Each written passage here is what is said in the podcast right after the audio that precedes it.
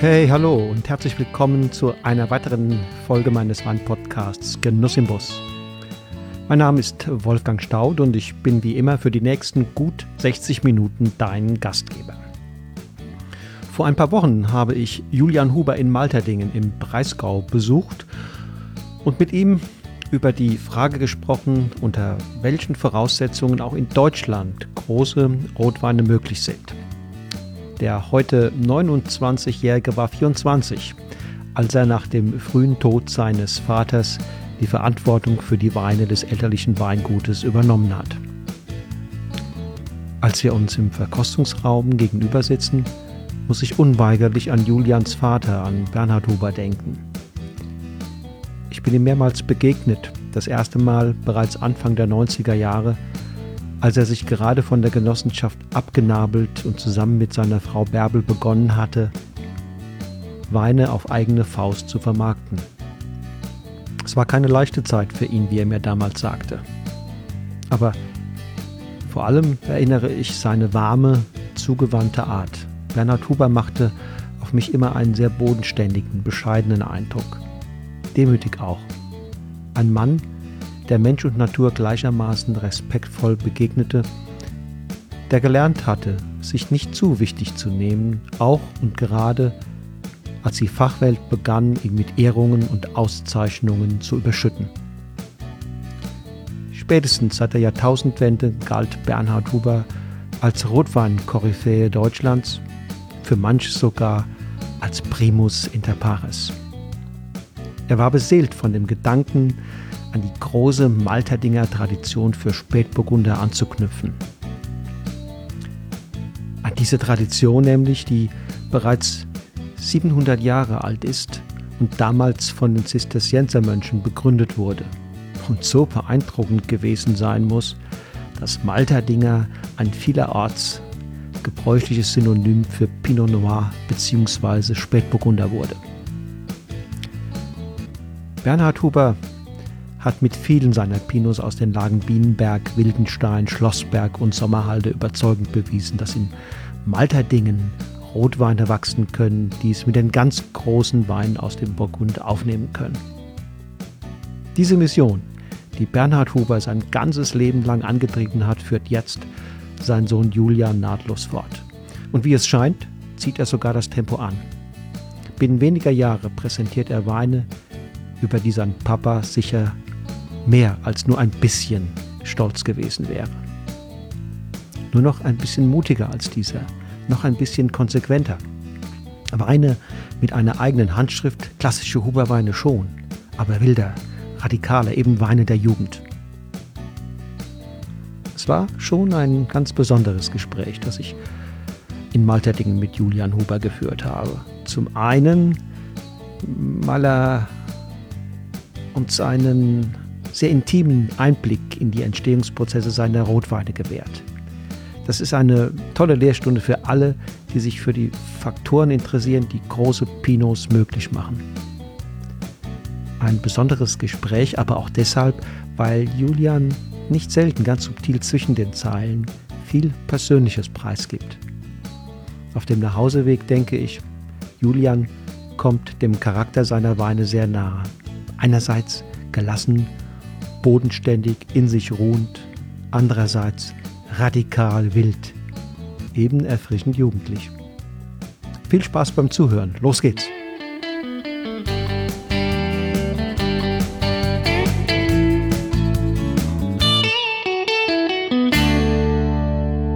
Herr Huber, einen wunderschönen guten Morgen. Wir haben hier richtig geiles Wetter. Ich war gerade oben bei Ihnen im, im Weinberg, habe da mal von oben runter geguckt auf Bienenberg, ähm, den Wildenstein. Wie ist Ihre Stimmung? Ja, äh, bei dem Wetter natürlich immer sehr gut. Es äh, startet unheimlich früh wieder so ein Jahr. Wir sind ähnlich wie 2017 von der Vegetationsperiode, wo man ja, starke Frostschäden auch hinnehmen musste. Circa drei Wochen früher als, äh, als letztes Jahr. Aber gut, in so Sachen stecken wir nicht drin. Das müssen wir nehmen, wie es kommt. Ja. Sagen Sie doch unseren Hörern mal gerade, wo befinden wir uns hier?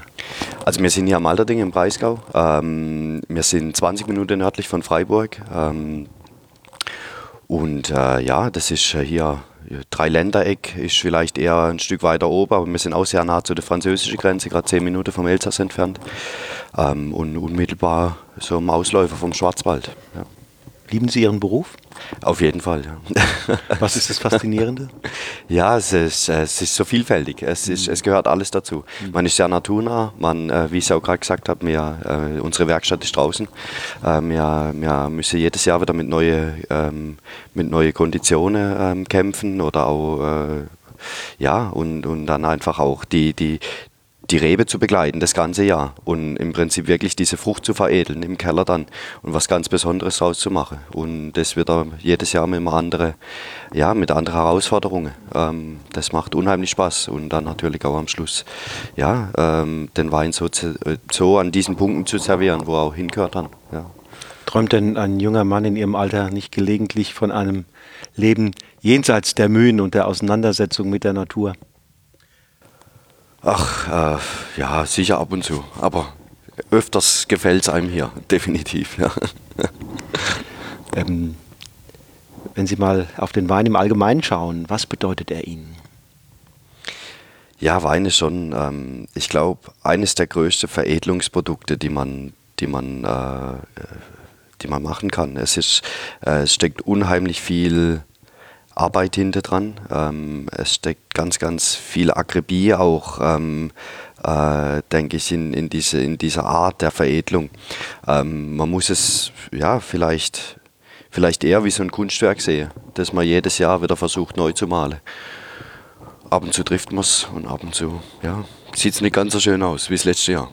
das letzte Jahr war bei Ihnen weshalb nicht ganz so schön? Also das letzte Jahr war bei uns sehr schön. 2018 war, ähm, war natürlich, ähm, ja, wie soll ich sagen, ein bisschen aus der Reihe getanzt. Ähm, es war sehr früh, es war sehr warm, ähm, aber es gab äh, sehr, sehr schöne Weine. Also äh, beachtlich auch, wie die Weine sich jetzt schon in diesem frühen Stadium zeigen. Ähm, ich denke, es wird ein sehr, sehr schönes Spätburgunderjahr. Ähm, wobei es noch sehr früh ist natürlich für eine Prognose. Das mhm. ist, Liegen alle noch überwiegend äh, in den Fässern, oder? Das liegt alles noch bei uns kalt in den Fässern. Das ähm, hat bis jetzt auch noch keine Malolaktik gemacht. Also auch der biologische Säureabbau ist noch nicht gelaufen. Ganz bewusst auch, einfach um diese Sachen sehr frisch zu halten. Ähm, und, äh, aber es, ja, wie gesagt, äh, das Potenzial ist, sehr, ist gut schmeckbar jetzt schon. Das heißt, Sie haben ab und zu die Nase und auch den Gaumen schon mal dran? Ja, das ist natürlich äh, für unser, unser Job auch irgendwo klar. Ähm, das wird immer stichprobeweise probiert. Alle Fässer ähm, äh, werden ein bisschen schwer, das sind dann doch ein paar zu viel. Ähm, aber immer mal wieder äh, ein anderes Fass und dann einfach zu schauen, was die Partie macht, wie die Charge schmeckt und ähm, um da dann einfach auch noch frühzeitig eingreifen zu können, wenn irgendwas in die falsche Richtung laufen würde. Wenden wir uns mal dem, dem Thema zu, das wir verabredet haben. Kann Deutschland Rotwein? Ähm, ist das so eine Frage, die viele sich stellen? Also historisch gesehen äh, ging ja auch gerade unter oder geht unter Weinliebhabern so ein bisschen die Annahme um, äh, Rotwein, das können die Spanier, die Italiener, die Franzosen, aber die Deutschen, nee, Rotwein nicht. Man sieht es ja an den Ergebnissen überwiegend so, so hell-rosé-ähnliche Stile, die dabei rauskommen. Ähm, was meinen Sie? Wie ist die Welt der Rotweine insgesamt beschaffen? Und dann im zweiten Schritt, wo stehen die Deutschen da eigentlich? Ja, es, Deutschland hat natürlich jetzt nicht diese Historie wie jetzt zum Beispiel ein Piemont oder äh, vor allem auch wie ein Burgund oder ein Bordeaux. Ähm, das sind natürlich ähm, äh, Regionen, in denen der, der Rotwein eine ganz andere, äh, ganz andere Stellewert hat. Ähm, ich denke, dass da Deutschland, dass sich da in den letzten Jahren sehr viel getan hat. Ähm, das hat sicherlich irgendwann Mitte, Ende der 80er angefangen, als, ähm, als begonnen wurde, die richtige Klone zu pflanzen, auf die richtige Pflanzabstände, ähm, das Holz langsam mal ins Spiel kam, auch der Holzfassausbau im Spätburgunder. Ähm, und es hat sich jetzt, ähm, so langsam trägt das Ganze, glaube ich, Früchte, weil die Anlage kommt in ein richtiges Alter.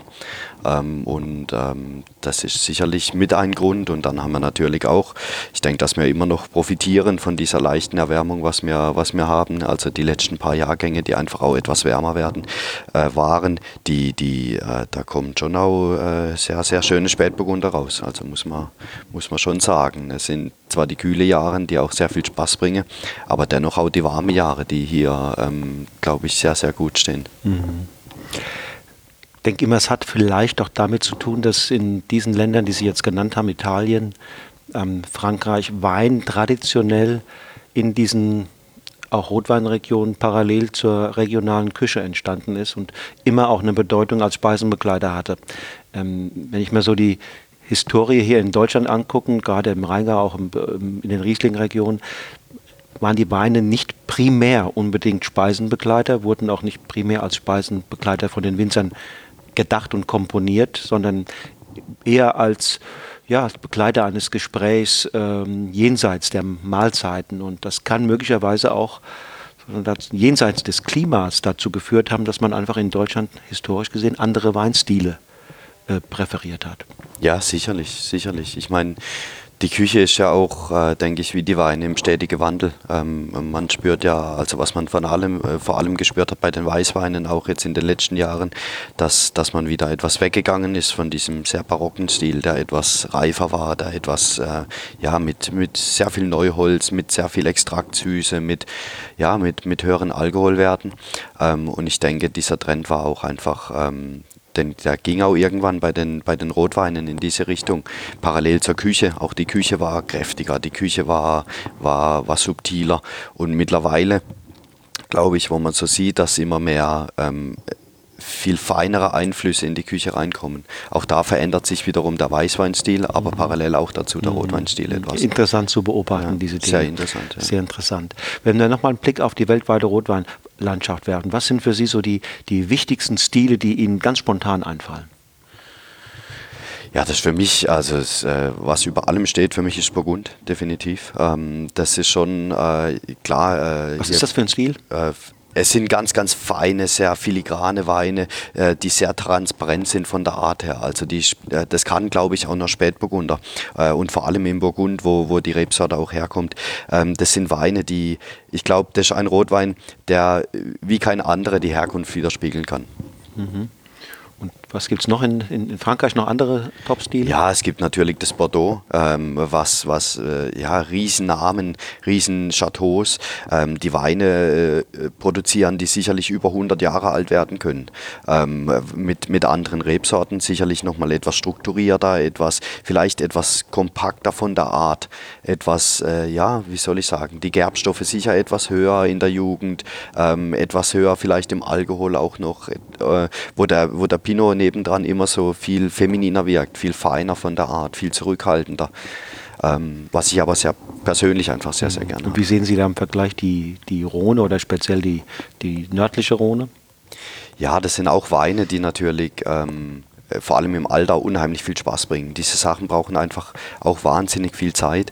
Ähm, das, sind, das sind auch Stile, die sehr, sehr kompakt sein können, aber trotzdem mit viel Frische daherkommen und ähm, auch unheimlich spannend sind, mhm. definitiv.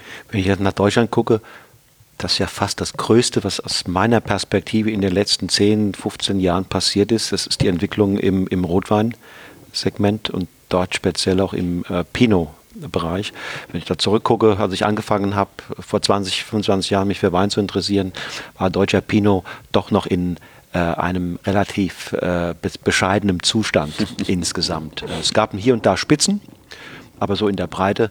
Und das ist genau das. Es gibt heute erstens mehr Spitze äh, und es gibt auch mehr Breite mittlerweile unter der Spitze. Und ähm, Geht mir genauso. Ähm, ich, ich sehe das auch so. Ich glaube einfach, dass ähm, ja, es wurde, es wurde irgendwann halt angefangen, wie ich es vorhin schon gesagt habe, Ende der 80er, Anfang der 90er, ähm, sich über die Klonen Gedanken zu machen. Also es wurde wirklich dann auch ähm, in Deutschland, äh, klar natürlich durch, durch starke Genossenschaften, hier bei uns in der Gegend zum Beispiel, wurden viele ähm, Spätburgunderklone gepflanzt, die sehr ertragsreich waren. Ähm, dadurch kam es natürlich immer zu dieser leicht roséfarbenen äh, Rotweine, die Sie vorhin angesprochen haben.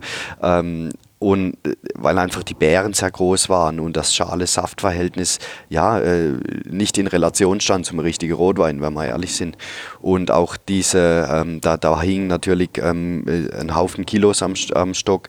Ähm, was, was auch dazu führte, dass die Weine oft nicht die genügend Konzentration hatte ähm, und dann noch leicht süßlich daherkamen meistens. Ähm, mittlerweile ähm, äh, haben viele Winzer hier in der Gegend, denke ich, auch mal einfach geschaut, was, was möglich ist mit einem Spätburgunder.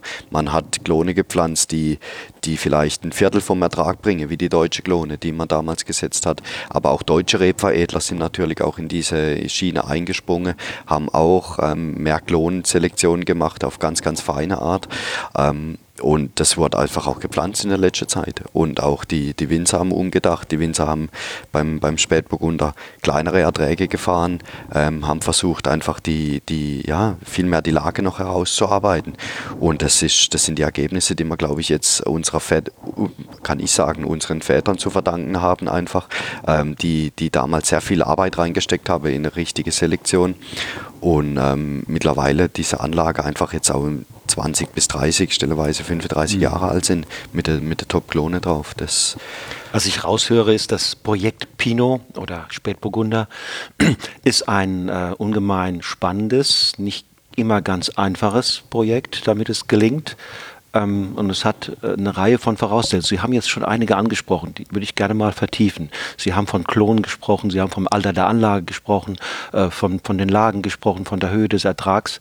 Lassen Sie uns das vielleicht im Einzelnen noch mal so ein bisschen angucken, ähm, worin denn da tatsächlich die Bedeutung besteht und äh, wo man dann jeweils so Punkte macht, das ist, da geht es in Richtung der guten Optimierung. Ähm, fangen wir mal an, das haben wir am Anfang auch gesagt, mit dem Klima. Äh, war das Klima tatsächlich ein wichtiger Punkt, wieso früher in Deutschland das nicht so geklappt hat? Und trägt das heute wirklich dazu bei, dass äh, die Erfolgsquote höher wird? Ja, ich denke ich denk schon. Also es gab sicherlich äh, auch in der, in der, Letz-, auch in der Vergangenheit tolle Jahrgänge, wo, wo man tolle Spätburgunder machen konnte. Aber ich glaube, dass natürlich so eine große Welle erst wirklich ähm, in der 90er Jahre gekommen ist mit, äh, mit Top-Jahrgängen, wo wirklich auch, denke ich, nochmal so ein, ja, äh, wo es doch auch nochmal wärmer war, die Säure meistens etwas ausgereifter war. Ähm, und, und vor allem denke ich auch andere Lagen mal mit Spätburgunder gepflanzt worden sind. Ähm, also auch, wo wirklich dann Top-Lagen wirklich ausgesucht wurden ähm, und äh, die, die auch ganz anders streif wurden, mhm. sicherlich. Also ich merke schon, Sie sagen, Klima hat einen Einfluss, begünstigt es hier und da, aber es ist sicherlich insgesamt, was die jüngere Erfolgsgeschichte des Pinots in Deutschland anbelangt, vielleicht nicht der Hauptfaktor. Ich glaube nicht. Ja, ist nicht der Hauptfaktor. Ja. Ähm, ähm, welche Rolle spielen, Sie haben es jetzt vorhin gesagt, die Klon Klone. Haben Sie mehrmals gesagt, es gibt die deutschen Klone, Geisenheimer spielen da eine Rolle, Freiburger, äh, ich weiß auch in, in, der, in der Schweiz äh, wurden der ein oder andere, äh, wird das Material geholt in Wädelswil. Ähm, können Sie das unseren Hörern mal so ein bisschen transparenter machen, dass, die, dass wir verstehen, was ist damit eigentlich gemeint? Ja, also es sind natürlich, äh, es ist, es ist höchst komplex, sage ich jetzt mal. Ein Spätburgunder hat viele, ja, es gibt vom Spätburgunder viele Spielarten. Viele Spielarten. Und der, der Spätburgunder kann natürlich von einer Traube mit 30 cm Länge bis zu einer Traube mit 8 äh, bis 10 cm Länge sein. Und einer Bärengröße, die eher an einen Trollinger erinnert, bis zu ähm, kleine Brombeere, wenn man so möchte. Ja, also äh, es geht, da geht es unheimlich weit auseinander. Und ähm, es kommt, man muss natürlich als Winzer, denke ich, immer das Bild im Kopf haben, was man produzieren möchte. Wenn man für eine Genossenschaft auf Kilo und auf Moschgewicht bezahlt wird, dann ist klar, dass sie natürlich keine feine Selektion pflanzen, wo man am Schluss nur 30 Kilo rausholt. Mhm. Ähm, das ist, äh, 30 Kilo pro 30 Kilo pro A, ja. 30, pro, okay, pro 30 Kilo pro A. Ähm, das ist natürlich schon verständlich, dass das so nicht möglich ist. Ähm, aber äh, diese Spielwiesen, die es da gibt, ähm, das ermöglicht, das zeigt natürlich auch diese unheimliche Komplexität des Spätburgunders. Und ähm, der Klon ist, ich denke gerade, wenn man sehr herkunftsbezogen produzieren möchte, auch unheimlich wichtig, weil es gibt wiederum Klone, die ähm, denke ich, desto höher der Ertrag ist, desto mehr wird auch wieder diese Herkunft verschleiert irgendwo, desto weniger Ausdruck bringt das Ganze. Und wenn man mit sehr kleinen Erträgen fährt ähm, und auch einfach mit Selektionen, die, äh, die, die so ein schönes schales Saftverhältnis haben, das heißt, wenn die Beeren sehr klein sind mhm. und sehr wenig Saft vorhanden mhm. ist für den Anteil der, der Häute, mhm. äh, dann gibt es auch nochmal eine ganz andere Komplexität der Tanninstruktur. Mhm. mhm. Der Wein wird dichter. Der Wein wird dichter, extraktreicher. kompakter, extraktreicher und äh, sicher auch damit, ganz, hat damit sicher auch eine ganz andere Zukunft. Mhm. Welche Klone verwenden Sie dann? Also mein Vater hat ähm, früh angefangen, ähm, Selektionen aus dem Burgund zu holen. Also Selektion, ist das Selektion Massal oder? Das ist eine Selektion, äh, eine Massenselektion, Selektion Massal nennt man nennt es auch, genau. Und äh, da wird eine, da wird unterschieden zwischen Fin und Treffer, also fein und sehr fein. Und ähm, mein Vater hat überwiegend eigentlich immer versucht, diese sehr feinen Selektionen zu pflanzen mit, mit ganz wenig Ertrag. Haben die Franzosen die rausgerückt? Ja, zu Anfang nicht. Also man musste schon ein paar Jahre warten. Am Anfang hat man natürlich, äh, es gab es gab Selektionen, die, die man bekommen hat, äh, die waren gut, aber das war natürlich nie das Beste. Und ähm, äh, natürlich ist dort auch eine stetige Entwicklung und dann hat man irgendwann die sehr feinen bekommen, dann hat man wieder mitgekriegt, dass es schon wieder eine viel feinere gibt und ja, so, so hinkt man natürlich da oder ist da einige Zeit hinterhergehinkt. Dann mittlerweile hat man sich natürlich dann auch ähm, ja, einfach geschaut, was passt bei uns am besten. Man hat viele Selektionen gesetzt, viele einzelne Klone auch. Also da gibt es diesen Pinot-Klon 777, der sicher sehr bekannt ist, der, der jeder Winzer kennt eigentlich und auch sicher schon gepflanzt hat. Es gibt die, äh, es gibt die 943, es gibt die äh, ich kenne die Nummern gar nicht alle auswendig, weil ich bin auch kein Fan von, von, von reinen Klonen, sondern ich finde, diese Mischung macht es auch immer irgendwo. Und ähm, was mein Vater dann einfach auch sehr früh angefangen hat, ähm, wie auch sicherlich andere Kollegen, ähm, man hat geschaut, welche Reben von diesen Selektionen passen auf unser Standort denn am besten? Was entwickelt sich am schönsten? Was wird zur richtigen Zeit reif? Ähm, was, was, äh, was ist vom Ertragsniveau her das, was man braucht? Und daraus hat man sich dann wieder äh, Ruten geschnitten, Hölzer geschnitten und diese wieder veredelt und veredeln lassen. Wo? Veredeln lassen. Ähm, Rebveredler. Wir haben, wir, genau, wir haben mit einer Rebschule in Burgund zusammengearbeitet okay. und die hat uns das wieder veredelt. Und dann auch, äh, dann wurden diese eigenen Selektionen, die man geschnitten hat, dann auch gepflanzt. Okay, so haben wir es natürlich eine stetige, langsame Entwicklung hin zu immer besserem Rebmaterial. Genau. Ja. Und das dann auch noch angepasst auf die speziellen Bedingungen hier bei Ihnen. Ja, okay. das ist so. Ja, das, das natürlich setzt man immer wieder auch Selektionen, ähm, die man, die man aus dem Burgund. Man möchte ja auch immer wieder neue neue Einflüsse kriegen. Und es ist, ähm, wenn man sieht, auch was für Entwicklungen die Selektionen dort machen. Mittlerweile geht ja die, die Forschung eher wieder in die Richtung, dass man schaut, dass die Spätburgunderklone eher wieder zehn Tage bis zwei Wochen später reif werden. Mhm. Früher ging ja mal die, die Forschung gerade in die andere Richtung. Mhm. Und ähm, de, das ist unheimlich spannend, natürlich solche Selektionen jetzt wiederum zu pflanzen. Schauen, wie vertragen sie hier unser Klima, wie, wie kommen sie mit unserer Böde klar. Und so sind wir auch in, ja, in einer stetigen Entwicklung im Prinzip. Das ist ja fast wie bei Menschen. Wir haben ja da auch Gegenden, wo wir vielleicht auch hier in der Region so eine Art Schmelztiegel verschiedener Einflüsse, Kulturen, Küchen ähm, haben. Und das befruchtet ja ungemein letztlich ähm, das kulturelle Niveau in einem Gebiet. Und das scheint ja hier nicht viel anders zu sein. Umso mehr Einflüsse, umso mehr äh, genetisch, umso vielfältiger das genetische Material ist, umso besser scheint es ja letztlich auch zu sein. Ich, ich denke definitiv, das ist was ganz Wichtiges auch ähm, äh, an Komplexität an, am, im Endprodukt, definitiv. Also äh, es gibt natürlich Klone, die, äh, die, die gehen sehr in eine Cassis-Richtung. Es mhm. gibt Klone, die sind, äh, die sind unheimlich stark in der Sauerkirsche. Wenn man jetzt einfach mal ein bisschen am Aromarad drehen mhm. möchte, was für uns aber gar nicht so wichtig mhm. ist, sondern für uns ist diese Vielfalt und das Verspielte am Schluss und die Kombination aus allem immer das Wichtige. Welche Rolle spielt die Lage und was haben Sie hier für äh, verschiedene Lagen? Also wir haben überwiegend Muschelkalkverwitterungsböden ähm, auf den großen Gewächslagen. Ähm, in unserer Ortsweinlagen, äh, Gutsweinlagen haben wir Löss, etwas Löss, untergründig der Muschelkalkverwitterung. Und ähm, es ist schon sehr äh, sehr signifikant. Also wir haben schon ähnliche Böden. Ähm, äh, die Lagen sind aber immer wieder so unterschiedlich im Fass, obwohl die gleiche Selektion stellenweise mit dem gleichen mhm. Pflanz, mhm. Pflanzjahr draufsteht, ähm, geht es schon extrem auseinander. Also von dem her spielt die Herkunft und die Lage eine ganz, ganz große Rolle. Was ist es da? Also der Lage besteht ja immer aus einem Oberboden, Mutter Erde, äh, dann unten drunter das Gestein. Das, wir haben dann eine gewisse Hangneigung, eine Ausrichtung zur Sonne, die ähm, ein gewisser Hintergrund, also dieses ganze, diese ganze topografische, mikroklimatische. Ähm, klar, man kann das nicht auseinandernehmen. Das ist, jede Lage hat sozusagen ihr Besonderes. Und das kommt nachher, drückt sich im Wein aus. Oder wie muss ich mir das vorstellen? Ja, es ist natürlich schon auch, es, es gibt immer wieder es gibt Lagen, da, da, die kühlen etwas mehr ab in der Nacht. Ja, da, da ist die Säure stetig höher, ähm, wie in den anderen Lagen, die einfach sehr warm bleiben.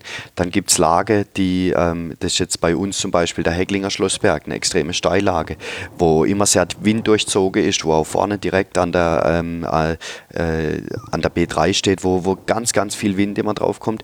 Die, die Trauben sind immer viel ähm, ja, wie soll ich sagen, die haben nie den Saft, wie jetzt auf, auf einer Lage, die, die etwas geschützter steht. Ja, die sind immer, die sind konzentrierter, die Beeren werden nie so groß, äh, es ist aber auch ganz, ganz karge Boden. Vom Wetter gegerbt. So. Ja, die, die haben auch nie so viel, die mhm. haben nie so viel Wasser und es geht noch sehr viel Wind drüber. Und es sind dann immer ganz, ganz konzentrierte Trauben, die, unheim die unheimlich kompakte Weine produzieren.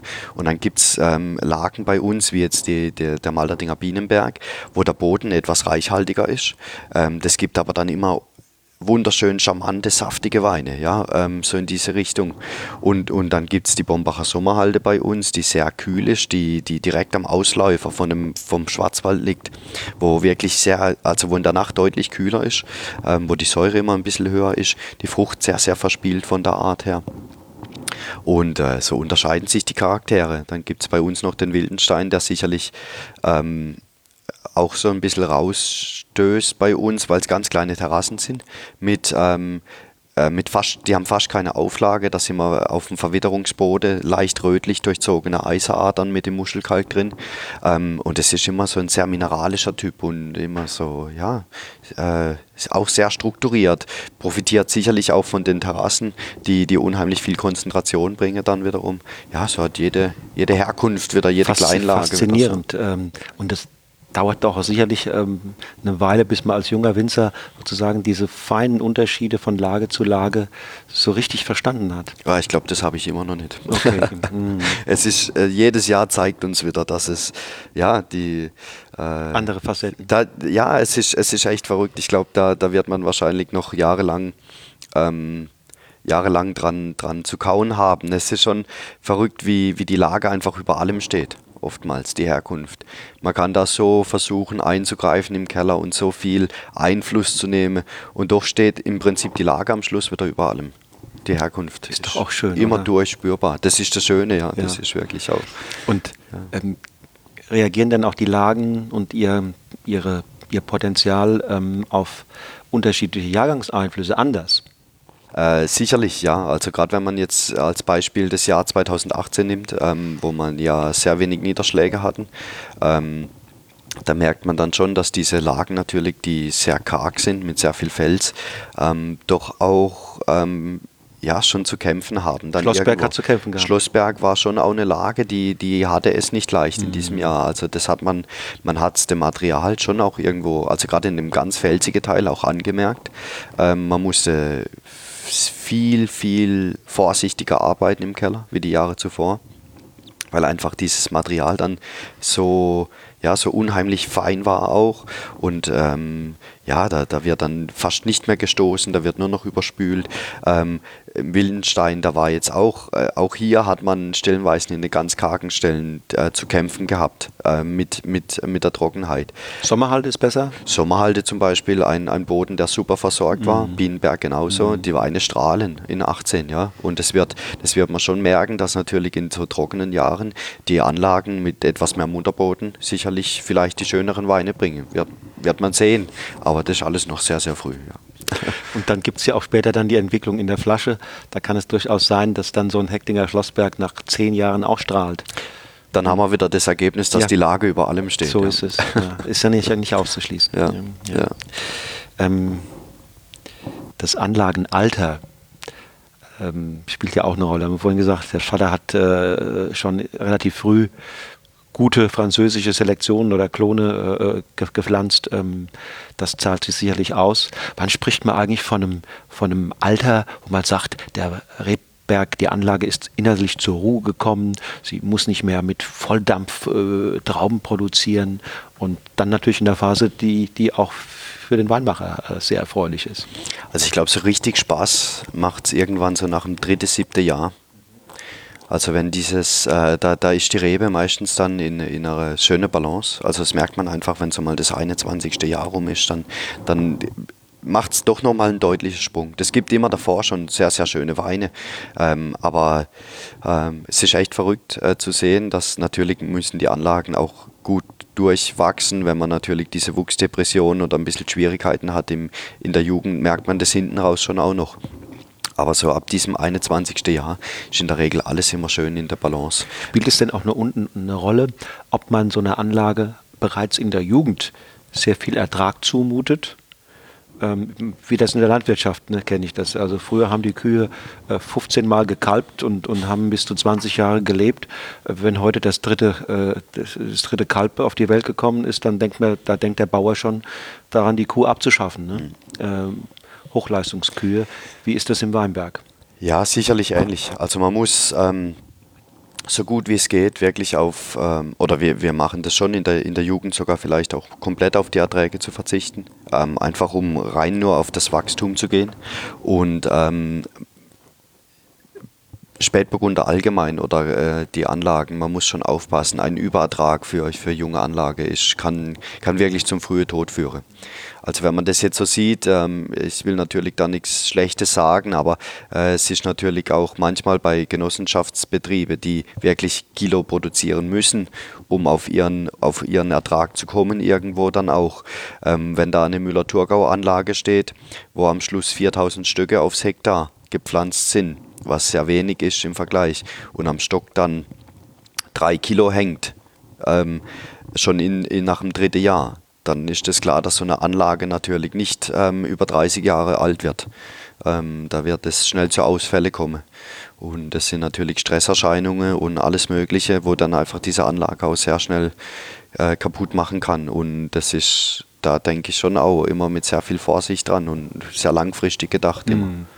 Ist ja im Burgund auch so. Also ähm, eins der ersten Infos, die man so in so einem Weingut oft bekommt, ist, das durchschnittliche Alter liegt bei 50 Jahren. Ja? Und dann haben die gerade auch ein paar Anlagen jung gepflanzt, aber auch die ein oder andere Anlage mit 70, 80-jährigen äh, Rebstöcken. Und solange sie gesund bleiben, kann das noch ewig weitergehen, oder?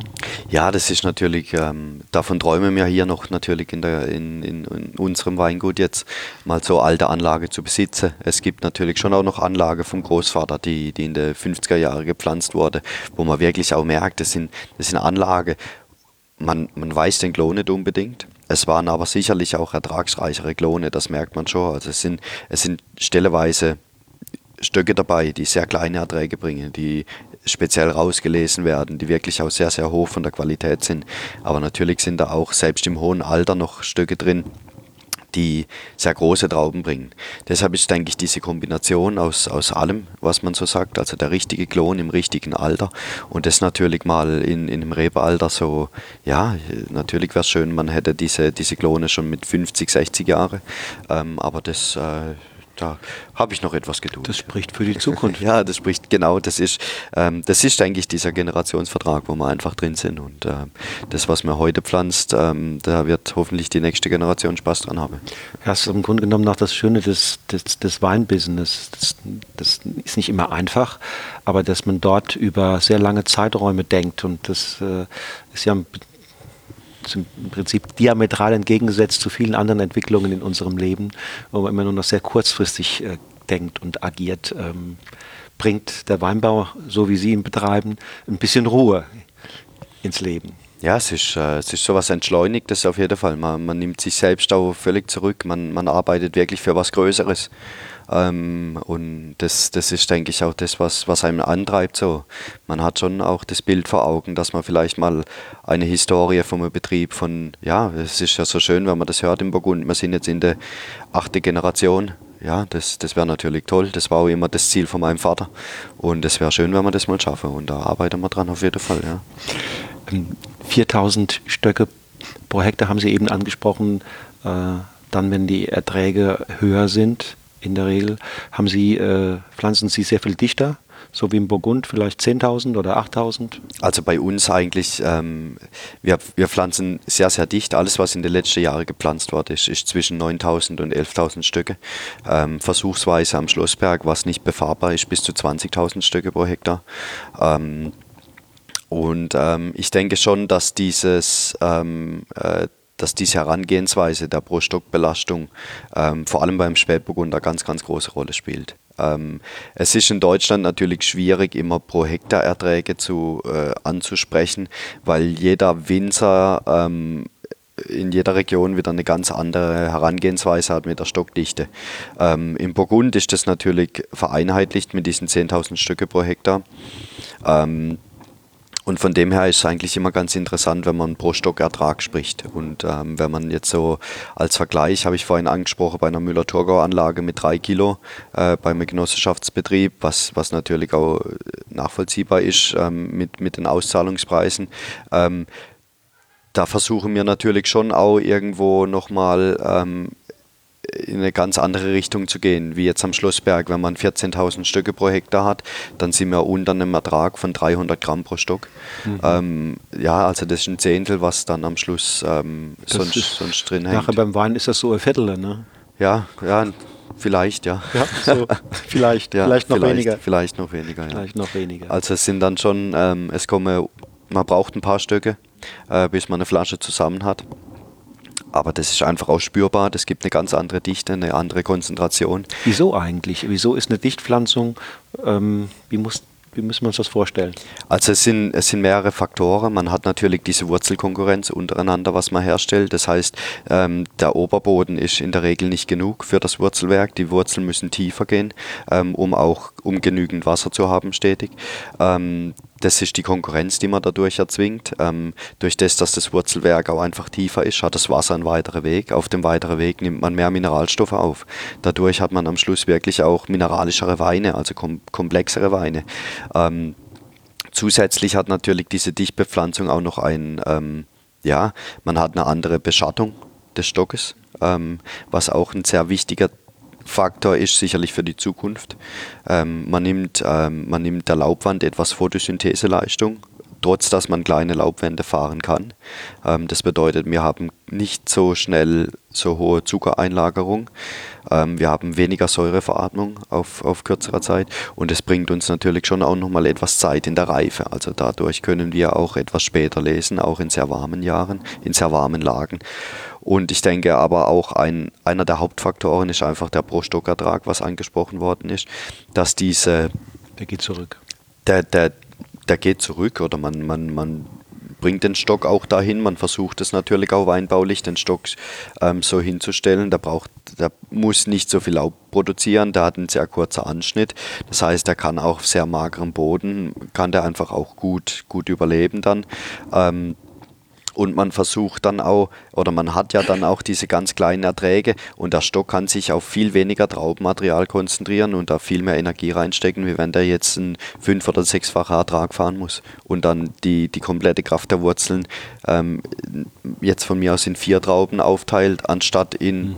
in zwölf. Ja. Mhm. Hat die Dichtbepflanzung auch Auswirkungen ähm, auf den Pflanzenschutz? Nur bedingt. Also der Pflanzenschutz ist natürlich, das heißt ja nicht, dass das Ganze dann, ähm, man, muss, man muss die Laubarbeit machen wie sonst auch. Man muss natürlich einfach auch ähm, schauen, dass genügend Luft an die Trauben drankommt, ohne dass zu viel Sonne drankommt. Ähm, und äh, nicht, nicht bedingt. Also die Dichtpflanzung korreliert jetzt nicht unbedingt mit mehr Pflanzenschutz. Okay. Weil ich komme komm gerade drauf, weil Alois Lageda ähm, in Südtirol hat mir mal gesagt, wenn er die Trauben dichter gepflanzt hat, hat er den Eindruck, dass die sich sogar gegenseitig ein bisschen schützen. Also das bedeutet, dass sie weniger anfällig sind für, für Pilzkrankheiten. So hat er mir es geschildert. Das ist, war aber eine empirische Beobachtung, von der okay. er sprach. Ja, das also ist mir so jetzt noch nicht aufgefallen, aber sicherlich natürlich ein Betrieb wie Alois Leigeda hat da nochmal ganz anderen Blick drauf mit der Biodynamie. Also von dem her schon auch eine höchst interessante Art. Sehr gut. Ja. Und natürlich die andere Sache ist die, die Tiefwurzelung, äh, die Sie angesprochen haben, könnte ich mir vorstellen, dass sie auch dazu beiträgt, dass der Rebstock gegenüber, sagen wir mal, bestimmten Witterungsverhältnissen unempfindlicher wird. Also wenn es mal sehr trocken ist, dann kommt so ein Tiefwurzler natürlich immer noch an Wasser ran, wo die anderen dann nicht mehr drankommen. Und umgekehrt, wenn es mal sehr feucht ist und der Boden auch dann, dann kalt wird, ähm, dann stehen nicht immer gleich alle Wurzelelemente äh, ja. in diesem kalten Wasser. Ja, ne? Definitiv. Also das ist ein, ein, tief, ein tiefen Wurzelraum ist immer von Vorteil. Ähm, und das versucht man schon auch. Man, man hat natürlich auch wir haben vorhin kurz wegen den Klonen gesprochen. Es, es, spielt natürlich auch die Unterlage eine Rolle. Es gibt mhm. auch Unterlagen, die wirklich tiefer in die, in die Wurzelung gehen und es gibt Unterlagen, die auch nur am Oberboden bleiben, ähm, die dann dadurch höhere Erträge und, stärkere, und stärkeren Wuchs haben. Aber auch das ist sicherlich ein, äh, ein Punkt, wo man darauf achten sollte und wo man wirklich dann auch bei uns oder auch sicher bei vielen Kollegen, ähm, die Spätburgunder produzieren, eher auf die Unterlagen gehen, die, die tiefer mhm. runtergehen. Ja. Und wenn dann alles gut gegangen ist, dann ähm, gibt es irgendwann die Ernte. Ne? Was spielt da, spielt da der Zeitpunkt auch eine besondere Rolle? Ja, Lesezeitpunkt beim Spätburgunder ist, denke ich, ähm, auch ein, ein mit der entscheidendste Punkt. Ähm, man muss ganz, ganz vorsichtig sein beim Spätburgunder. Es geht, es kann unheimlich schnell in die Überreife gehen, dass es dieses marmeladige, etwas, ja, etwas müdere, ähm, von der Frucht her ein bisschen dieses Mürbe bekommt. Ähm, holt man es zu früh, kann es ähm, doch, kann es sogar etwas in, ja, kann es etwas grünlich wirken. Ähm, von der Art her, unreif einfach auch. Ähm, das sind manchmal sind das, also in warmen Jahren könne das, könne das, könne da ein, zwei Tage schon den Unterschied bringen. Also da muss man schon wirklich immer ähm, unheimlich hinterher sein. Und ähm, natürlich ist dann, wenn man eine größere Fläche zu holen hat, ähm, hat man sage ich jetzt mal, im Burgund gibt es ein, ein, ein, ein Fenster von, von 10 bis 10 Tage, 7 bis 10 Tage und da muss alles drin sein. Ähm, das äh, versuchen wir natürlich auch so gut wie möglich einzuhalten.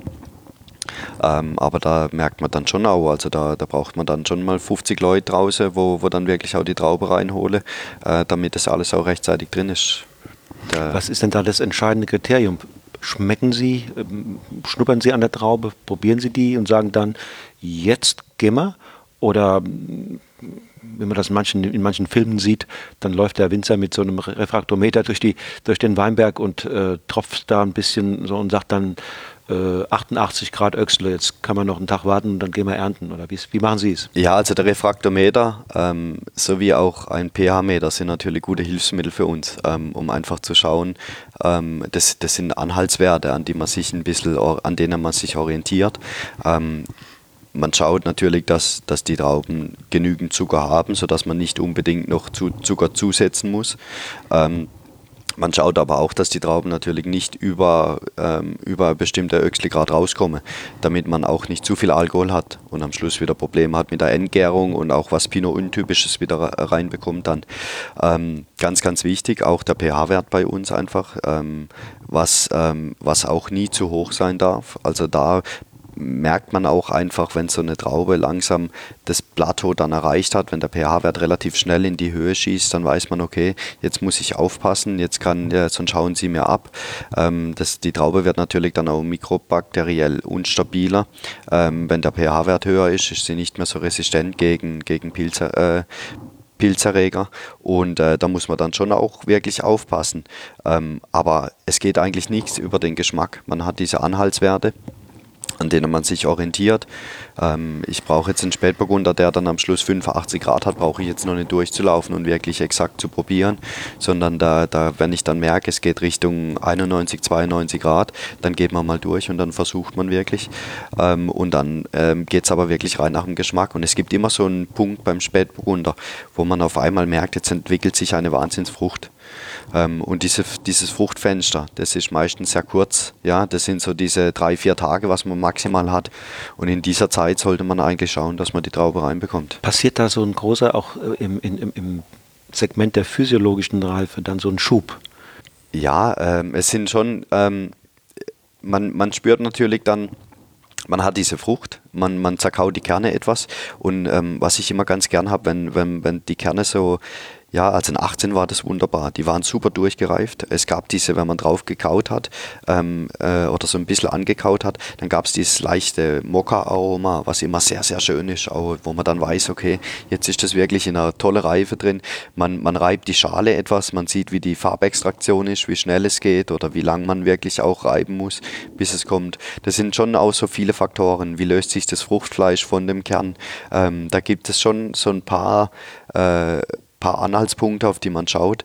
Aber ich glaube, am Schluss ist es wirklich immer wieder das, ähm, wie schmeckt mir die Frucht. Mhm. Ja. Von anderen Anbaugebieten, gerade im, weiter im Süden gelegen, Italien zum Beispiel, ähm, berichten immer vor, oder in den letzten Jahren öfters von einer Entwicklung, dass sie sagen, die Zuckerreife geht oft durch die Decke und die Reife der Schale, die Reife der Tannine, die Reife auch der, der ähm, Aromen hinkt hinterher. Also wir müssen eigentlich aufgrund der hohen Zuckerreife längst ernten, aber wir können es noch nicht, weil wir dann äh, unreife grüne Noten reinkriegen. Ähm, wie ist das hier bei Ihnen? Also das gab es bei uns bis jetzt noch nicht, zum Glück. Ähm, sowas habe ich, also selbst in 2018 ähm, war die Fruchtreife eigentlich immer dann, wenn auch das Moschgewicht gepasst hat oder nicht zu hoch und nicht zu tief war. Ähm, zum Glück. Ähm, ja, äh, man hat natürlich ein paar Stellschrauben, die man drehen kann als Winzer, äh, mit niedrigerer Laubwand, mit mehr Beschattung, ähm, mit anderer Kloneauswahl.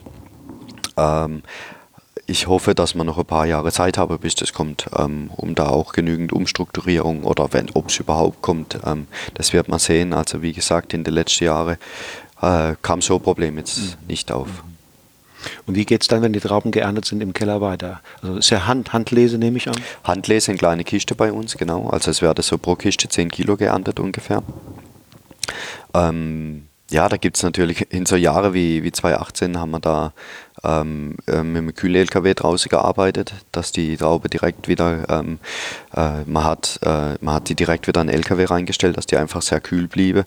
Hat stelleweise auch ähm, in der Nacht sogar angefangen, wenn, wenn man wusste, es gibt einen heißen Tag und man wollte lesen, dann ist man um vier rum raus mit der Kopflampe. Ähm, das, das war ja in 18 wie gemalt, also die Trauben waren kerngesund ähm, und hat dann trotzdem die, die Trauben sehr kühl reinbekommen.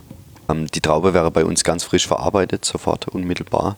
Ähm, dann äh, abgebärt zum gewissen Teil ähm, und eingemeischt. Also bei uns wirklich, es wird darauf geachtet, dass die Beeren sehr intakt bleiben dass da nichts kaputt geht. Deshalb auch diese kleinen Kisten, ganz, ganz vorsichtig.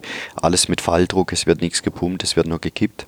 Ähm, und ähm, dann kommen die Trauben bei uns in, den, in, in das Küf. Äh, ähm, teilweise also ins Gärfass. Ins Gärfass, genau. Mhm. Also der Großteil abgebärt, teilweise aber mit dem Stiel, mit den Rappen. Ähm, und äh, dann liegt es erstmal für die nächsten fünf bis sieben Tage kalt. Ähm, wird zweimal am Tag überspült. Einfach etwas Saft oben drauf, damit das Ganze sehr frisch also bleibt. Also es tritt schon Saft aus, ne? Man hat etwas Saft. Mhm. Ähm, mhm diese Technik gibt es, glaube ich, noch nicht, wo so saftlos produziert. da ist wirklich, ähm, selbst wenn man von Hand die Beeren wegnimmt, äh, produziert man etwas Saft. Ähm, aber es ist auch wichtig, weil äh, gewisse Teile an Saft brauchen wir immer wieder, um oben zu befeuchten, ähm, um das auch oben immer wieder frisch zu halten. Und ähm, ja, erst nach dem fünf, also fünften, siebten Tag fährt man die Temperaturen langsam hoch, ähm, stößt dann etwas an oben ähm, und äh, produziert etwas mehr Saft, damit die Hefen einfach mehr Oberfläche, mehr, mehr Medium haben, um sich zu, zu vermehren. Und so leitet man im Prinzip spontan die Gärung ein ähm, und äh, ja, begleitet das Ganze dann noch und ist da sehr, sehr vorsichtig natürlich. Probiert er jeden Tag. Solange, das, solange man noch Most hat, solange das Ganze noch süß ist, ähm, spürt man die Extraktion nur ganz, ganz schwer. Also man spürt jetzt nicht, ob man schon zu viel gestoßen hat. Deshalb muss man, sind wir am Anfang immer ganz vorsichtig. Also Sie, Sie stoßen das, was hochgetrieben wird, runter? Ähm, ja, wenn, es, wenn, wir, wenn wir müssen. Normalerweise versuchen wir schon mehr zu überspülen. Also eher den Saft immer wieder ober drüber zu geben. Je nach Stadium ähm, eine andere Menge. Ähm, Am Anfang reicht relativ wenig. Während der Angärphase braucht man sehr, sehr viel einfach für die Hefevermehrung, weil die Hefe Luft braucht.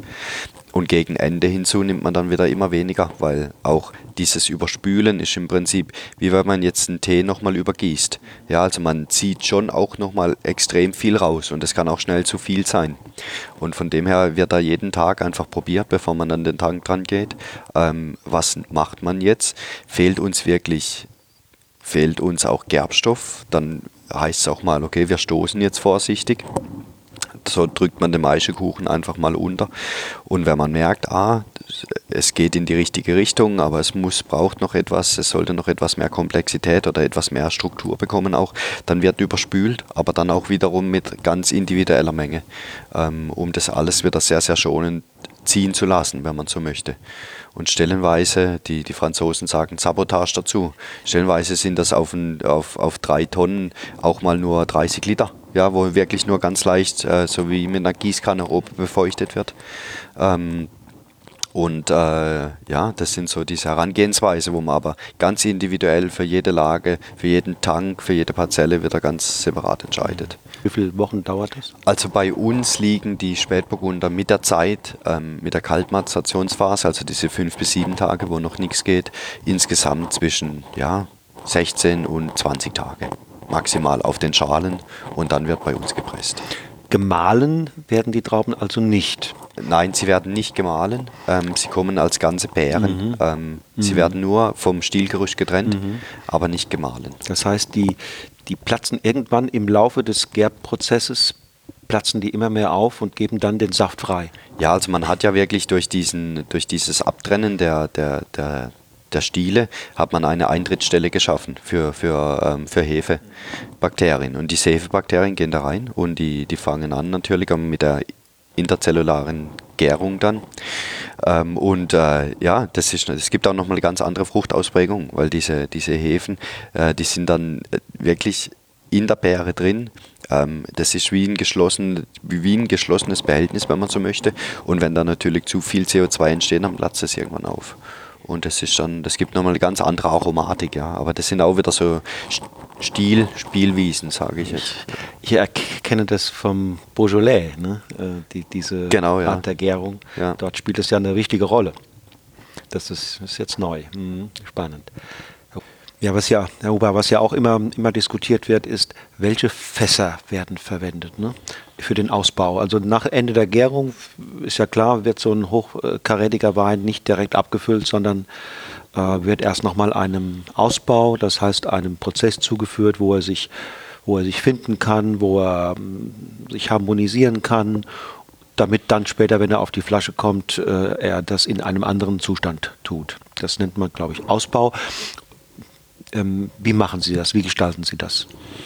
Ja, also bei uns, ähm, wir arbeiten eigentlich nach einem sehr traditionellen Verfahren, wie es auch im, im Burgund üblich ist. Ähm, äh, der Wein kommt bei uns, nachdem er abgepresst wurde, ähm, in Barrikfässer mit 228 Liter.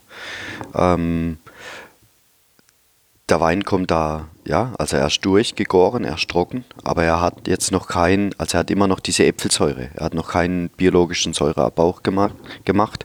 Ähm, wir legen den, den Wein in die Fässer, der, der bleibt dann erstmal über den Winter sehr kühl und sehr ruhig liegen, kann sich erholen nach dieser alkoholischen Gärung, ähm, kann auch einfach da, ja, liegt ganz still, ganz ruhig da in, unserer, in unserem Keller drin.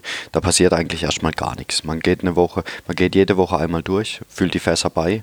Gerade in den neuen Fässern ähm, äh, verliert, er. verliert er unheimlich schnell an, an, an, an, Volumen dann auch. Und man muss immer wieder auffüllen, weil es sind sicherlich 100, eher 200 Milliliter, was da pro Woche pro Fass weggeht in den neuen Fässern. Ähm, das ist dann schon auch ein Riesenteil, was da immer aufgefüllt werden muss. Das ist eine, auch eine große Arbeit immer. Ähm, aber in dem Zeitpunkt eigentlich das Wichtigste, was man machen kann. Ähm, und äh, ja, die, die Fassauswahl treffen wir eigentlich immer ganz individuell auch dem Jahrgang und der Lage entsprechend wiederum. Und ich glaube, dass die, die Fassauswahl sicherlich auch eines der wichtigsten Instrumente ist äh, bei der Veredelung von, von Spätburgundern. Ähm, Spätburgunder reagiert unheimlich sensibel auf, auf Hölzer, die etwas zu getoastet sind, die, die dann etwas, ja, so diese, dieses Vanillige bringen, äh, die die Süße mitbringen, die zu rauchig sind. Da reagiert Spätburgunder ganz, ganz sensibel drauf. Und man muss da, ähm, denke ich, jedes Jahr auch wieder ein bisschen neu entscheiden, was für Fässer bestelle ich jetzt. Ähm, und was vor allem, was, was verwende ich? Und ich denke auch zu viel neues Holz ist ähm, ist eine Schwierigkeit für einen Spätburgunder, weil, wie ich schon gesagt habe, dieses neue Holz, das sind, bringt sehr viele, ähm, sehr viele zusätzliche Aromeneinflüsse, ähm, was die Feinheit vom Spätburgunder schnell überdecken kann. Deshalb schauen wir, dass wir maximal 30% Neuholz nehmen. Ähm, in Jahren wie 2017, wo man einen Frostjahrgang hatte, wo es sehr, sehr ähm, fragil war von der Art her, auch die, die Frucht und, und auch die, die, die Weine an sich. Da hat man, da fährt man noch weiter runter, da geht man bis zu 10% runter vom, also nur auf 10% vom Neuholz. Und ähm, die anderen, äh, die anderen Fässer sind dann gebrauchte Fässer, die einfach schon mal belegt waren. Die, die Sie dann vorrätig haben? Genau, die, mhm. die einfach im Prinzip vom Jahrgang vorher mhm. belegt worden sind. Und ähm, ja, so versucht man das natürlich so gut wie es geht aufzuteilen. Ähm, und da auch immer, ja, äh, es ist natürlich immer eine gewisse Pokerei. Ähm, man bestellt die Fässer, man mhm, weiß noch nicht mhm, richtig, wie es genau. Jahr wird. Also Wann müssen Sie bestellen? Spätestens so nach der Blüte ähm, sagen eigentlich die Tonnelleries, jetzt sollten wir bestellen, wenn man den Ertrag ungefähr absieht. Das ist im Juni oder wann? Das ist im Juni meistens, mhm. genau. Dann sieht man so, okay, es war eine gute Blüte, man kann mit einem normalen Ertrag rechnen, man hat seine Durchschnittserträge, ähm, dann weiß man ungefähr, was man bestellen kann, aber man weiß noch nicht, wird es ein sehr warmes Jahr, wird es ein sehr kühles Jahr. Ähm, und es sind natürlich auch wieder, es gibt Tonnellerien, mit denen man zusammenarbeitet, die zum Glück dann auch sagen, sagen mir, wie viel er braucht, damit ich es einplanen kann. Und wir machen die Toastung dann, wenn man absieht, ob es ein frühes oder ein spätes Jahr wird. Und äh, da sind wir sehr froh drum, dass man natürlich mittlerweile auch da so einen Standpunkt haben. Für die Burgunderbetriebe ist das selbstverständlich. Und ähm, ja, so langsam kommen wir dahin, dass man. Wäre es denn nicht auch eine Idee, dass man einfach ein gewisses Maß an, eine Menge an Fässern sozusagen prophylaktisch als neue Fässer bereit liegen hat, äh, mit einem, zwei, drei verschiedenen Toastungsgraden. Das ist natürlich eine gewisse Lagerhaltung, äh, die man dann dafür braucht, aber äh, man würde sich ein bisschen unabhängig davon machen und könnte besser und schneller reagieren. Ja, man macht sich sicherlich ein bisschen unabhängig davon. Es ist halt schon, es sind, es sind riesige Kostenfaktoren, muss man auch einfach sehen. Ähm, so ein Fass beginnt irgendwo bei ja, also wenn man wirklich die Top-Selektion nimmt, die gute, die gute Hölzer auch, was man möchte, dann fängt es irgendwo bei 850 Euro an äh, pro Fass. Und ähm, im äh, normalen Jahr müssen wir bis zu 150 Fässer bereit haben.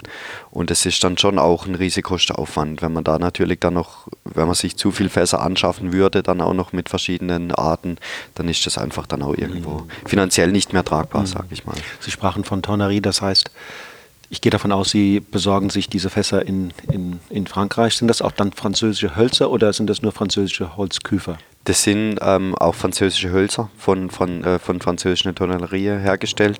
Ähm, man hat Versuche gemacht mit eigener Eiche ähm, hier aus der Gegend. Ähm, das war gut, aber es war am Schluss nicht das, was man, was man sich erhofft hat dadurch. Okay, okay. Was hat ähm, gefehlt oder was? Ja, man ist schon auch wirklich mit dem, ähm, also mit den, mit den Küfern von der Tonnellerie wirklich raus, weil die doch auch nochmal einen anderen Blick auf die Eiche haben. Man hat versucht, da wirklich die besten Hölzer rauszusuchen. Aber es war, ja, es, es war sehr gut. Aber wenn man überlegt, dann kamen die Leute hierher zum die, oder die, besser gesagt, man hat die Eiche geschlagen hat sie aber dort zum Spalter gebracht, weil auch die Spaltung schon des Holzes äh, eine unheimliche Kunst ist. Ähm, schon dort beginnt alles. Und ähm, nach dem Spalten des Holzes wurde im Prinzip die, die Dauben rausgesägt in der Tonnellerie. Dann kamen die Dauben wieder zu uns für drei Jahre für die Lagerung und die Dauben am Schluss wieder zur Tonnellerie zum Binden und die Fässer wieder zu uns. Also die Ökobilanz äh, des Ganzen war jetzt auch nicht wirklich sehr, sehr gut. Und ähm, am Schluss muss man wirklich auch sagen, die Hölzer, die, die wir mittlerweile bekommen äh, in Frankreich, da sind wir sehr zufrieden damit. Und ähm, die, die Burgunder haben dort einfach auch ähm, für das kleine Fass ganz ganz anderes Gefühl. Ähm, produzieren wirklich unheimlich ähm, feine, zurückhaltende Fässer, die aber trotzdem nie zu, zu verschlossen sind. Also es ist ja so, ein, so eine wahnsinnige äh, so ein, ja, so ein wahnsinniges Spiel, was man da auch immer treffen muss. Ähm, eine ganz eigene Kunst wieder für sich. In welchem Gebiet ähm, stehen dann die Eichen? Also wir holen überwiegend die Eichen aus dem Bertrange und aus dem Trancé. Mhm. Ähm, für die Weißweine mhm. stellenweise auch etwas aus dem Chupi und mhm. aus den Vogesen. Okay.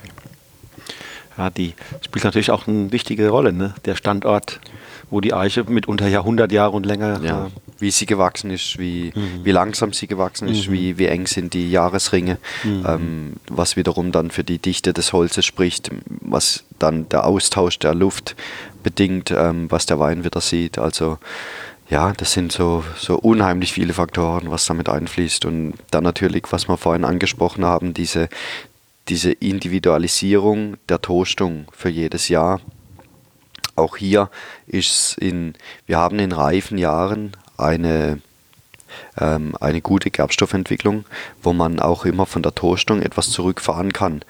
Ähm, um, also die Gerbstoffe sind meistens dann sehr weich, ähm, die man von, vom Rebmaterial bekommt. Und dann kann man mit der Toastung etwas zurückfahren, um etwas frischere Gerbstoffe vom Holz noch dazu zu bekommen. Und genau andersrum muss man sehen, eigentlich in kühlen Jahrgängen, wenn die Gerbstoffreife nicht so schön ist bei den, äh, bei den, bei den äh, Trauben, dann sollte man schauen, dass man mindestens durch diese etwas mehr Toastung etwas reifere Gerbstoffe dann vom Holz wiederum bekommt. Und das sind so diese, diese Spielwiesen, die wir etwas haben als, als Winzer. Aber doch ist es jedes Jahr wieder äh, eine riesen Herausforderung, ähm, das natürlich dann am richtigen Rad die richtige Umdrehung zu machen. Spannend, sehr, sehr, sehr, sehr spannend. Ähm, was mich jetzt noch interessiert, ähm, wenn man diesen komplexen Prozess dann, dann quasi mal jetzt Revue passieren lässt, dann kommt am Ende im besten Falle ja eine ähm, Stilistik heraus, die, Stilist, die Stilistik des Weingutes Huber, ähm, die dann einmal sie selbst begeistern soll und überzeugen soll, äh, also nahe am Ideal möglichst ist und gleichzeitig ja möglicherweise auch diesem Weingut und ihnen so eine unverwechselbare Handschrift, so ein, so ein, das ist der Huber-Stil. Und im besten Falle kann ich den Huber-Stil, wenn ich ihn neben dem Paul Fürst-Stil und dem Ziereisen-Stil und so weiter probiere, kann ich sagen, yay, das ist Huber. Ja. Sagen Sie mal, was ist Huber? Was ist der Hubersche Pinot-Stil? Ähm, ja, gut, ich glaube, dass unser Stil schon auch äh, was wir versuchen, sind immer Weine zu produzieren, die, die nie zu vordergründig sind, die nie zu geschminkt sind von irgendwas, sondern die einfach äh, zurückhaltend sind von der Art her. Ähm, die ähm, nach Möglichkeit immer eine tolle Frische mit sich trage und die auch nie zu, nie zu schwer sind von der Art, sondern immer dieses tänzerische Behalten irgendwo.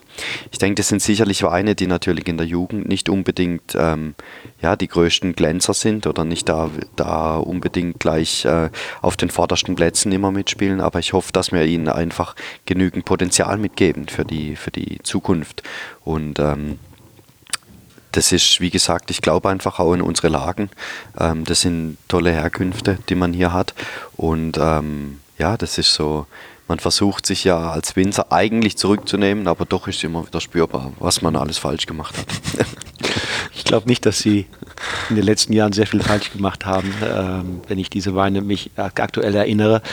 Ähm, Sie sind aber jetzt ein kleines bisschen ausgewichen. Sie haben das sehr schön umschrieben, was denn den persönlichen Stil sozusagen ausmachen kann, die Rahmenbedingungen. Aber jetzt konkret, wenn ich den Wildenstein oder die Sommerhalde, die Bomber im, im Glas habe und habe äh, da noch ein, eine Gruppe von 20 anderen Pinots aus Deutschland, ähm, dann habe ich ja im Moment nur meine Sensorik. Mhm. Das heißt, ich habe meine Nase, ähm, die riecht was auch immer bei Ihnen. Mhm. Sie haben vorhin Mokka gesagt und, und vielleicht Beerenfrüchte, aber vielleicht auch noch ganz andere kräutrige Noten. Äh, und dann habe ich den Wein am Gaumen in der zweiten Phase. Ähm, und schmecke da alles Mögliche und habe vor allen Dingen auch ein Mundgefühl, was für mich persönlich sehr wichtig ist. Wie fühlt der sich an? Und da haben sich nur angedeutet, in der Jugend möglicherweise ein bisschen noch verschlossener, rauer, ist noch nicht so ganz, ähm, sagen wir mal, an diesem Maximum an tollem Mundgefühl angekommen. Ähm, dann gibt es dann eine zweite Phase und dann gibt es eine dritte Phase, die man als Abgang bezeichnet oder als Nachhall. Ähm, wenn Sie jetzt mal, sagen wir mal, einen typischen äh, Wildenstein beschreiben sollte, wenn der jetzt hier im Glas wäre, mhm. wie würden Sie das tun? Von der Farbe bis hin zum Abgang? Ja, ich glaube, das Wildenstein ähm, ist immer, äh, hat eine sehr, sehr tiefe Farbe. Es ist nie zu, zu dunkel bei uns, aber es ist immer sehr tief, es ist immer sehr, sehr rot von der Art.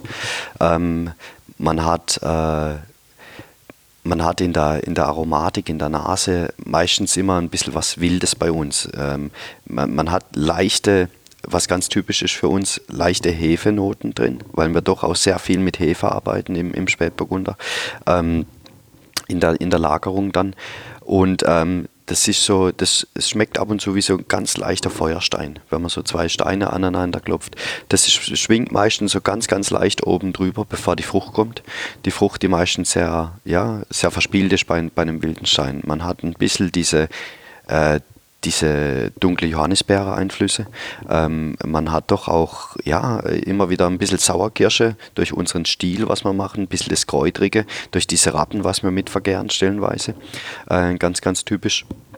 Und ähm, aber das Ganze noch sicherlich nicht in dieser Blume, wie man sich wünschen würde in der Jugend, sondern immer noch etwas verschlossener, immer etwas kaschiert mit so einem leichten Schleier drüber, der sich hoffentlich mit der Zeit irgendwann öffnen wird. Ähm, und äh, ich denke, wenn man der erste Schluck von, ne, von einem jungen Wildenstein nimmt, dann ist, wird man erstmal über, überrascht sein von der, von der Säurestruktur, ähm, die bei uns meistens sehr jugendlich ist, also meistens sehr, sehr frisch. Ähm, und ähm, man wird jetzt nicht direkt diese, ähm, ja, wie Sie es beschrieben haben, dieses weiche Gefühl haben, diesen Schmelz, dieses, dieses ähm, sehr harmonische, sondern es wird schon auch noch, man wird Kante spüren, man wird Charakter spüren irgendwo, was aber auch ganz bewusst äh, so produziert ist. Ähm, ähm, man wird auch hier wieder den Gerbstoff der, der Rappen spüren, die wir mit, mit, äh, mit drin haben.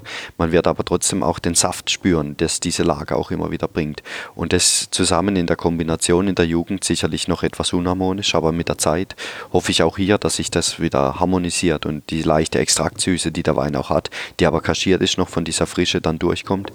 Ähm, und im Nachhall ist der Wildenstein meistens so dieser ganz, ganz leichte, feine Tänzer hinter raus. Also es ist jetzt nichts, was einem umhaut, was wirklich, ähm, man kann aber das ganz, ganz lange nachschmecken auf eine ganz, ganz feine Art. Ähm, und äh, ich glaube, das ist für uns so der Wildenstein, weil er auch nie der, der laute Marktschreier ist, sondern immer eher der zurückhaltende Typ vom Wein. Ist mir irgendwie sehr sympathisch, dieser Wildenstein, so wie Sie ihn beschrieben haben.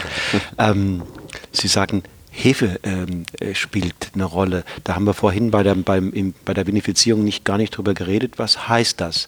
Das ist die erste Frage. Die zweite Frage ist, ähm, kann es sein, dass in den letzten Jahren, ähm, ja speziell auch seit Sie äh, die Verantwortung haben, sagen wir mal, das, was Sie eben diese, dieses etwas kantige, dieses etwas säurebetontere, vielleicht sogar ein Tick mehr geworden ist oder ich habe es zumindest so erlebt. Ja, also zur, zur ersten Frage, die, die Hefe ist, ähm, das ist für uns in Weißbierrotwein, denke ich, was, was unheimlich wichtig ist. Man gibt sich so viel Mühe, eine tolle Hefe zu selektionieren, äh, selektionieren, also diese Spontanhefen. Und wenn das ganz, ganz gut schmeckt, auch wenn die sehr schön sind, dann werden die Hefen bei uns auch im Weißwein im Fass belassen und im Rotwein mit in das Fass genommen, dazu genommen. Und ähm, das bringt natürlich auch für die, für die Bakterien, für den biologischen Säureabbau Nährstoffe. Ähm, es bringt aber auch für uns einfach nochmal, Hefe hat ja dieses, ähm, äh, ja, Hefe wirkt reduktiv. Hefe wirkt im Prinzip schützend, schützend. für das Ganze. Und ähm, dieses Schützende möchte mir gerne mitnehmen und auch unten im Fass belassen. Wie eine weil, Mutter, die sich um ihr Baby Genau, kümmert. genau. Äh, richtig schöne, schöne Assoziation. Und vor allem, wenn, wenn man dann wirklich auch merkt, dass diese ähm, dass diese Weine sich zu sehr öffnen, haben wir einfach das Werkzeug dann mit der Hefe, die wir etwas aufrühren, auf ankratzen können und das dann leicht in Schwebe das Ganze auch wieder reduktiver macht und etwas wieder mehr verschließt und schützt, ohne dass man jetzt mit, mit einem Schwefel dran muss oder sonst mhm. irgendwas. Ja. Aber das ist jetzt nicht zu verwechseln mit dem, was man beim Chardonnay oft als Batonnage bezeichnet. Es ist ähnlich, aber man macht es natürlich niemals in dieser Intensität und niemals in dieser Häufigkeit. Ähm, es wird ganz, ganz individuell pro Fass wirklich immer nur entschieden, wenn etwas zu offen wird. Stellenweise nur ganz leicht gekratzt, um diese, um wie so feine Hefefäden nach oben zu ziehen, aber niemals um die ganze Hefe, ähm, um das Ganze sehr trüb zu machen. Das würde, da, da verliert man einfach zu viel Brillanz, glaube ich, beim Schwäbburgunder. Und die zweite Frage, ja, ähm, der Stil hat sich schon auch nochmal etwas ähm, mehr Richtung, Richtung Frische entwickelt, denke ich. Wir haben etwas früher gelesen in der letzten Zeit. Ähm, dadurch haben wir nicht ganz diese Gerbstoffreife ähm, wie früher. Ähm, man hat äh, dadurch auch etwas mehr Säure einfach in dem Ganzen. Ähm, es sind sicherlich Weine, die in der Jugend etwas mehr ja, Ecken und Kanten haben. Ähm, aber ich hoffe, ähm, einfach, dass diese Weine mit der Zeit ähm, ihr Potenzial zeigen können. Was mir unheimlich gut gefällt, ist einfach immer dann diese Frische, was sie mitbringen. Und ähm, ja, ähm, bin gespannt, in welche Richtung es geht. Und das war das, was ich vorhin, glaube ich, auch angesprochen habe mit der Küche, mit der Parallelverschiebung, ähm, die, die, ich, äh, die man hier auch einfach sieht. Ja. ja. Was glauben Sie, Herr Huber, weshalb Sie auf dieser Welt sind? Was ist sozusagen das, was Sie dieser Welt geben können, geben wollen? Ähm, was ist so der Sinn des Lebens? ja, sehr große Frage. Ähm, also ich sehe meinen Sinn definitiv darin, ähm, hier im, im Betrieb, ähm, hier in Malderdinge, äh, ja, hoffentlich auf dem Weg in den Spuren von meinem Vater vielleicht wieder den Lagen ähm, ja, den Namen zu verschaffen, den sie, den sie mal hatten oder vielleicht auch stellenweise einen Namen zu verschaffen, der, der nicht nur ähm, bis ins Württembergische bekannt ist, sondern vielleicht auch wirklich über die Landesgrenze raus. Ähm, das wäre wär natürlich, ist eine ganz, ganz große Vision. Man will wirklich hier, äh, man will wirklich hier was Großes schaffen, worüber hoffentlich ähm, auch noch in, in, in den nächsten 50, 60, vielleicht auch 100 Jahre gesprochen wird und gern auch noch länger. Ja. Mhm und mit dem Produkt Wein, das haben Sie vorher angedeutet, auch anderen Menschen Freude macht. Ne? Ja, hoffentlich, mhm. hoffentlich. Alles mhm. allein trinken können wir nicht.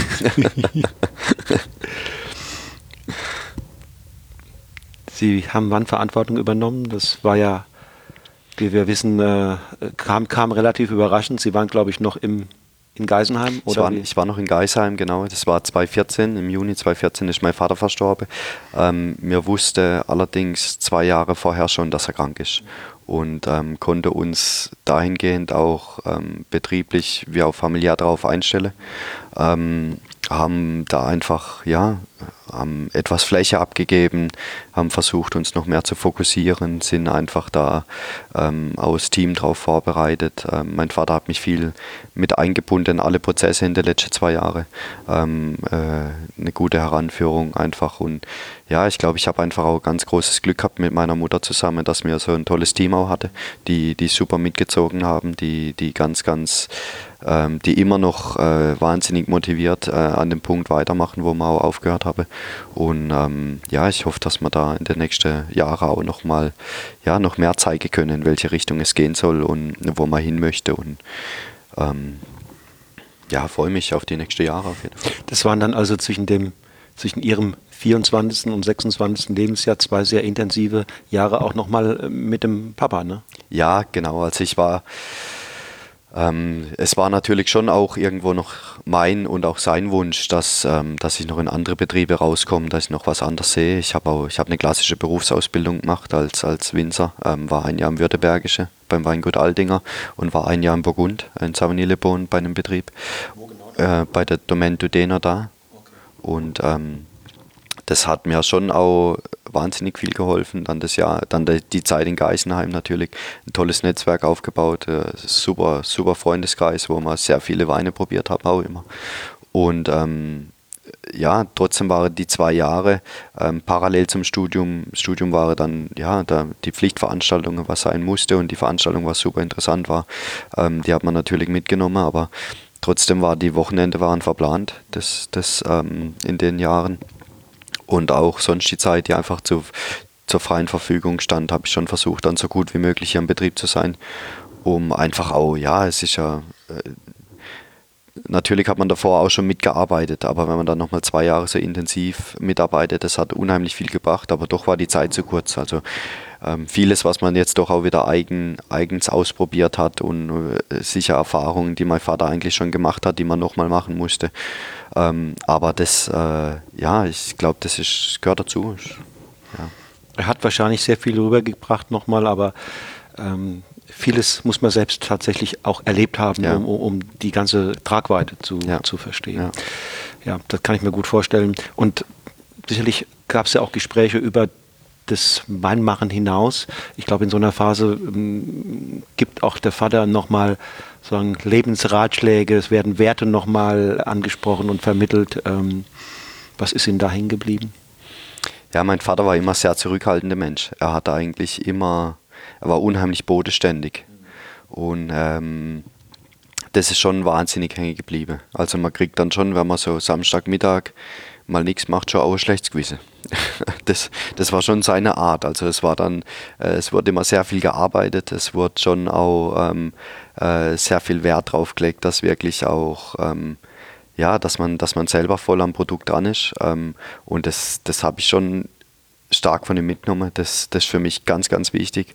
Also ich könnte jetzt, könnte glaube ich nicht ähm, den ganzen Betrieb aus der Hand geben. Das wäre ähm, ähm, und dann einfach auch dieses, ja, immer wieder, äh, ich glaube, der Beruf erdet einen automatisch und das hat er auch so mitgegeben. Ähm, er hat immer gesagt, man muss, man müsse wissen, wo, er, wo man herkommt.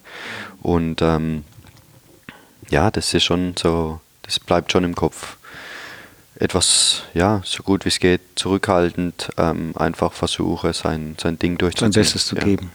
Ja. Immer wie die Fußballer auf dem Platz ist die Wahrheit. ja, so ist es, ja. Und bei uns ist es im Glas am Schluss. Ja, ja zum Schluss ja. im Glas. Fein. Haben Sie noch was auf dem Herzen? Würden Sie noch gerne was sagen, was wir nicht angesprochen haben, was aber vielleicht wichtig ist?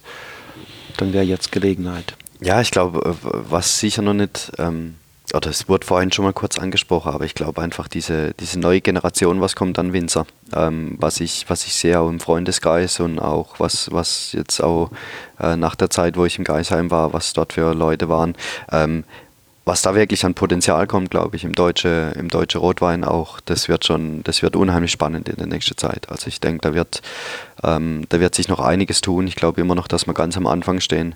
Und ja, hoffentlich schaffen wir es alle zusammen irgendwann mal, dass Deutschland vielleicht mit auf der Rotweinkarte steht, wo es Piemont drauf ist, wo es Burgund drauf ist. Und das wäre das wäre riesig, ne? Ja, das wäre riesig. Ja. Das wäre riesig. Vielen Dank äh, für das Gespräch, für die Zeit. Hat mir viel Spaß gemacht. Sehr Und äh, wie immer meine letzte Frage. Was trinken wir jetzt zusammen? ja, bei dem Wetter müssen wir einen Schluck Monatorgau trinken. cool, danke. danke. Gut. So, ihr Lieben, ich denke, dem ist nichts hinzuzufügen. Wir hören uns wieder in 14 Tagen mit einem weiteren spannenden Interview. Ich treffe mich mit einem sehr guten Freund von Julian Huber, mit Friedrich Keller aus Oberbergen. Die beiden haben in Geisenheim zusammen die Schulbank gedrückt und hängen seither so oft es geht zusammen ab. Julian und Friedrich sind beste Freunde, sagt mir Rebecca Heger. Da Fritz Vater ja nun gerade DFB-Präsident geworden ist, kommt noch ein bisschen mehr Verantwortung auf den jungen, wilden Winzer zu.